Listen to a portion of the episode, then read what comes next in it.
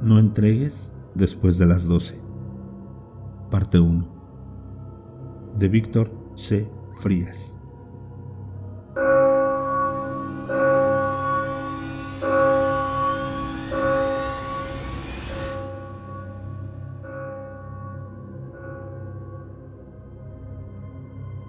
Mi nombre es John y acabo de conseguir un peculiar trabajo como repartidor para un viejo edificio de departamentos. Recién me despidieron de la metalúrgica. Tomé mis pertenencias del casillero y subí a mi moto para conducir a toda velocidad. No había sido mi culpa, pero fui yo a quien encontraron ahí. Traté de salvarlo. Lo que quedaba de él terminó colgando de mi mano. El supervisor me dijo que debía sentirme afortunado de no enfrentar cargos.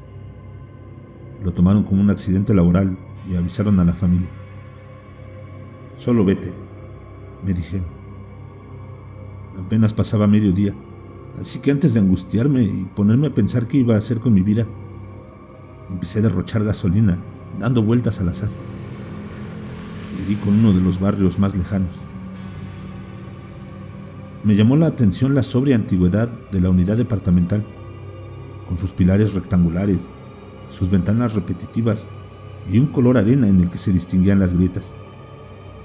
Desentonaba, pegada en el exterior del cristal de la recepción, una cartulina fluorescente con un rotulador grueso que decía, estamos contratando. No pude soportar la tentación. Me estacioné sobre la acera y subí la corta escalinata para preguntar. No me importaba cuál fuera la vacante. Con tener algo seguro, podré olvidarme de los días más recientes. Al abrir, me encontré con Greg, un hombre de baja estatura que se acariciaba el cabello escaso. Parecía caricatura con sus zapatos bien lustrados, la camisa fajada por encima de la cintura y los breves tirantes que hacían resaltar el moño morado en su cuello. Al verme, interrumpió una llamada que lo tenía estresado. Colgó. Cerró un cajón con llave y tras guardárselas en el bolsillo, me tendió la mano para presentarse. Fue un apretón firme, con mirada fija. Pasamos a la oficina y cerró la puerta. Me explicó que el trabajo sería de repartidor, y cuando mencioné emocionado que tengo motocicleta propia, guiñó un ojo. No iba a ser necesaria. Todos los pedidos que hicieran los inquilinos los surtiría a pie, desde la tienda de conveniencia, anexa a desnivel entre la planta baja y el estacionamiento subterráneo. El horario sería de las 4 de la tarde a las 11.59 de la noche. Bastante específico a mi parecer. Se me iba a pagar un sueldo base y una comisión según la cantidad de pedidos entregados. Sonaba alentador. ¿Y qué se hace si en la tienda no tienen lo que buscan? Pregunté. Siempre lo tienen, hijo. Aquí viven parejas pensionadas que se detestan, haraganes con herencia que la quieren gastar poco a poco, uno que otro soltero sin ambición. Nadie sale tanto de la rutina por aquí. Suele ser lo mismo, respondió Greg, deambulando por la oficina y abriendo con los dedos las persianas horizontales. Eso sería verdaderamente fácil, pensé. Pero Greg extendió una carpeta de cuero y sacó despacio una hoja impresa por ambas caras. Apréndete esta lista y todo será pan comido. Falla en una y... Bueno, ni yo sé que llegue a pasar. Si tienes dudas, házmelo saber antes de que continúes. Tomé la hoja con ambas manos y asentí para preguntar cuál era el siguiente paso. Greg se sentó en su butaca, apoyando los codos en los descansabrazos. Se quedó pensando con los ojos cerrados. Después de un corto silencio, los abrió y dijo, ¿Puedes empezar hoy? Yo accedí encantado. Eran las dos de la tarde entonces, y en esas dos previas podíamos empezar a conocer los detalles. Me gustaba tener un lapso de ventaja. Él reaccionó con un aplauso y se levantó de golpe. Genial. Espera aquí. En un momento regreso. Escuché después las teclas de un teléfono de baquelita y el murmullo inteligible del sujeto. Me puse a leer la lista. Llena de indicaciones curiosas que se volvían más complejas al avanzar. Instrucciones para el repartidor. Entre paréntesis, más abajo había una leyenda. Apremiante seguir al pie de la letra. 1. Si necesitas llamar a emergencias, usa el teléfono de la oficina de Greg. 2. Si la señora del 105 te pregunta qué día es, dile que es lunes. Si te contradice, ignórala. Piensa que el viernes se va a acabar el mundo. 3. La puerta 209 se abre sola. Deja el pedido y no te asomes. Ellos dejan el dinero debajo de la maceta. 4. Si la anciana del 302 te pregunta por mi hija, dile que está bien. Si dice hijo, no la mires a los ojos y vete de ahí. 5. En el 304 no hay nadie. Ignora los mensajes que provengan de ahí. 6. Si ves al señor del 306 mover una ficha de las damas inglesas, tú mueve una. Solo una. Piensa la jugada. Hazla y retírate. 7. Si ves un gato sobre la jardinera, dile que ese no es su lugar y que se vaya. Te va a entender. Las tres últimas estaban resaltadas y en tamaño de fuente mayor. 8. Respeta los señalamientos de solo personal autorizado que veas en algunas puertas. Ni siquiera Greg está autorizado para abrirlas. 9. Por lo que más quieras, no le entregues al mismo tiempo a la 404 y la 401. Termina de atender una a la vez. 10. No recibas nada de los inquilinos más que el dinero de sus compras. No toques nada, ni pongas un pie en los departamentos. 11. Jamás entregues después de las 12 en punto. A las 11.59 deja de ver el móvil y marca tu salida. Me puse a leer el reverso de la hoja por si había más indicaciones extrañas y solo me encontré con los detalles que ya habíamos hablado sobre la vacante y la paga. La puerta de la oficina se abrió y un suave olor a alcohol etílico me llegó a la nariz. Greg entró con un móvil para mí. Aquí tienes, John. Esta es tu herramienta de trabajo. Me dijo y lo recibí en mis manos. Tenía la pantalla un poco cuarteada, pero estaba funcional para lo que era. Se le evaporaba la huella de alcohol con el que se había limpiado. Lo examiné y entré a la aplicación de mensajería instantánea tenía un grupo llamado Pedidos, que contenía los contactos de todos los vecinos nombrados según su número de apartamento. ¿Tienes alguna duda? Preguntó Greg y negué con la cabeza, levantándome de la butaca. Me tomó por el hombro y nos dirigimos a la recepción, donde me esperaba una mochila cúbica en la que cabrían los pedidos. Con esto será suficiente espacio para ti, y los viajes serán más cómodos agregó. La mochila era una estructura de aluminio con alambre, acolchada en las correas y con revestimiento térmico. Ahora nos dirigimos al recorrido por el edificio. Tenía un amplio patio central, con jardineras que más bien parecían areneros, y algunas mesas con sillas que acumulaban óxido. No había gente ahí. Supe desde el comienzo que eso no era normal.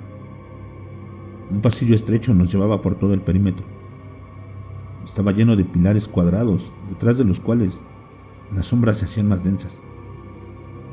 Ahí teníamos las puertas de la planta baja, todas idénticas, grises y más delgadas de lo usual, cada una con una bombilla encima para iluminar.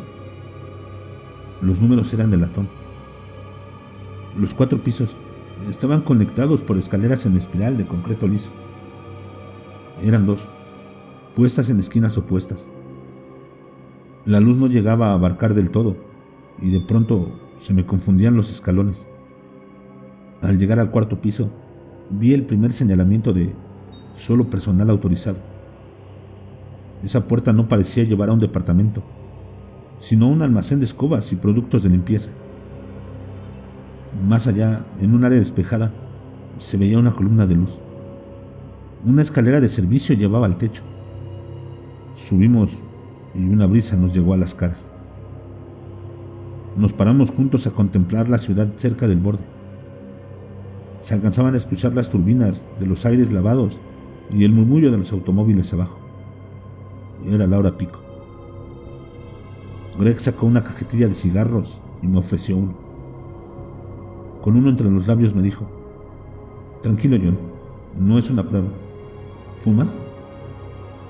Lo recibí y él me lo encendió. ¿Sabes qué es lo que más me tranquiliza? La nube de humo salió de su boca con rapidez. Que si las cosas se ponen difíciles, me puedo ir en cualquier momento.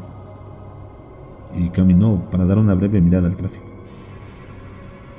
Se volvió hacia mí señalándome con el cigarro. Te recomiendo lo mismo, hijo, y el trabajo dejará de ser una tortura. ¿Vienes? Lo seguí tras terminar el mío y bajamos hasta la recepción. Ya se acercaba la hora. El móvil empezó a vibrar. Me despedí de Greg y bajé a la tienda de convivencia con la mochila puesta para ir leyendo el listado en el camino. Había dos personas en diferentes pasillos viendo las presentaciones de las papas fritas y las cajas de cereal. Creí que era buena idea llegar a la caja primero, para presentarme, pero el sonriente joven se me adelantó. Chris, bienvenido. Qué gusto verte. Ignoré su saludo y extendí la mano diciendo mi nombre correcto. Soy John. Mucho gusto. Nos veremos seguido por aquí. Dije y él la estrechó sin dejar de sonreír. En lo que pueda ayudarte, aquí estamos. Señaló con el brazo a todo el interior de la tienda y volvió a su puesto ante la registradora. Era un sujeto amable, pero extraño. Bajé la mirada a la pantalla y el grupo ya estaba lleno de mensajes. Debía darme prisa si quería llevarme ese bono de entregas. Para el 101, dos botellas de agua y cuatro limones. Para el 203, un galón de leche y croqueta para cachorros. Para el 106, seis latas de cerveza y un paquete de vasos desechables. Así fueron un total de ocho entradas, una lista ordinaria, con artículos que cabía esperar. Tampoco vi los números de los departamentos riesgosos. Sería un inicio tranquilo. Sin embargo, cuando dejé las cosas en la banda transportadora, recordé que Greg no me había facilitado dinero para esta primera compra. ¿O ir a los departamentos a recoger el dinero antes? No tuve de otra que preguntarle al chico. Entregas y bajas a pagar, Chris, como lo hacemos siempre. Soy John, respondo. Lleno la mochila y subo a hacer las entregas. Regreso para pagar. Me sorprende que ya tiene el ticket impreso para entregármelo. Pienso que esta gente es demasiado confiada. Mientras repartía, vi por primera vez la ropa tendida. Un par de personas en sus mecedoras, tomando aire en los pasillos. Eso me dio un alivio extraño. En el primer recorrido, habría jurado que el edificio estaba deshabitado.